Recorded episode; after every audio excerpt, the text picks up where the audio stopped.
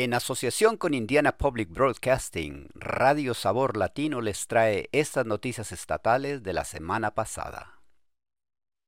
La FDA aprueba la nueva vacuna de refuerzo COVID-19.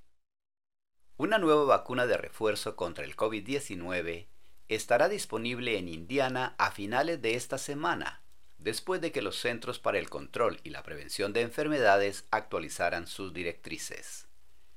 El nuevo refuerzo está diseñado para hacer frente a las cepas del virus que han causado un aumento de las hospitalizaciones en los últimos meses.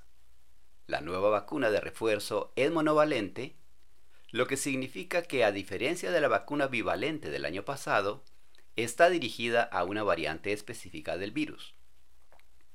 La doctora Robin Ledger, jefe médica de la Red de Salud Comunitaria, afirma que la vacuna está demostrando ser eficaz para prevenir la enfermedad y aún mejor para prevenir las enfermedades graves, incluso con unas pocas cepas de COVID-19 moviéndose por las poblaciones de todo el mundo. El planteamiento de la vacuna monovalente es similar al de las vacunas anuales contra la gripa, y añade, cuando se vacuna contra la gripa, se toman los datos del año pasado y se basan en ellos para la gripa del año que viene, sabiendo que las mutaciones no serán tan grandes y se asume que la vacuna funcionará.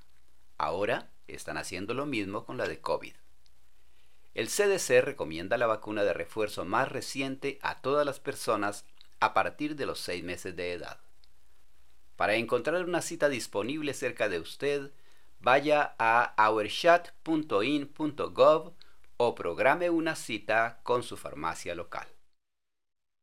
Un estudio muestra que Indiana podría hacer más para hacer prioritaria la atracción y retención de profesores diversos. Un estudio reciente del Concilio Nacional sobre la Calidad de los Maestros, NCTQ, sugiere que Indiana podría hacer más para atraer y retener a una plantilla de profesores diversa. Algunos legisladores del Estado afirman que la contratación y retención de profesores diversos no ha sido de alta prioridad para el Estado. Según el estudio del NCTQ, los estados que publican datos sobre diversidad tienen más éxito a la hora de contratar a profesores diversos. Shannon Halston, la jefa de política y programas del NCTQ, afirma que Indiana, que no publica datos sobre diversidad, podría diversificar aún más su plantilla de profesores si pusiera esa información a su disposición. Y añade, creemos que el hecho de declarar públicamente que es importante y fijar un objetivo puede ayudar a catalizar la acción en torno a esta cuestión. Indiana cuenta con dos programas diferentes de becas para las personas de color que deseen convertirse en profesores pero el representante estatal Ed Delaney afirma que el Estado necesita crear más incentivos financieros para que las personas de color se conviertan en profesores y permanezcan en la profesión. Delaney dice, puede que no ganemos esta lucha, pero si lo hacemos, va a tomar mucho tiempo desde el momento en que una persona piensa por primera vez en ser maestro hasta que pasa por el programa y se convierte en uno dice que la condonación de los préstamos estudiantiles también podría atraer a la profesión a personas de color.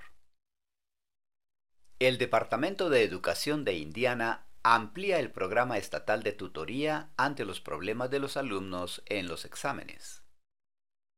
Más estudiantes de Indiana son elegibles para un programa estatal de tutoría que ahora se dirige a estudiantes de tercero a octavo grado. El programa ayuda a los estudiantes que necesitan apoyo adicional en matemáticas y lectura. Indiana Aprende se creó para ayudar a los niños a ponerse al día después de la pandemia. Otorga a los estudiantes que reúnen los requisitos mil dólares para recibir clases particulares de socios aprobados.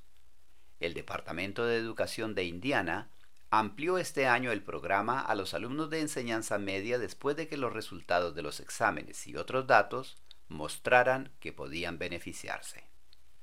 Las familias que los soliciten recibirán automáticamente mil dólares. Cuando ese dinero se agote, las familias pueden volver a solicitar otra ronda de financiación. Más de 10.000 estudiantes han participado en Indiana Aprende desde que el programa comenzó en 2022 según el sitio web de Indiana Aprende. En conjunto, han recibido más de 26.000 horas de tutoría.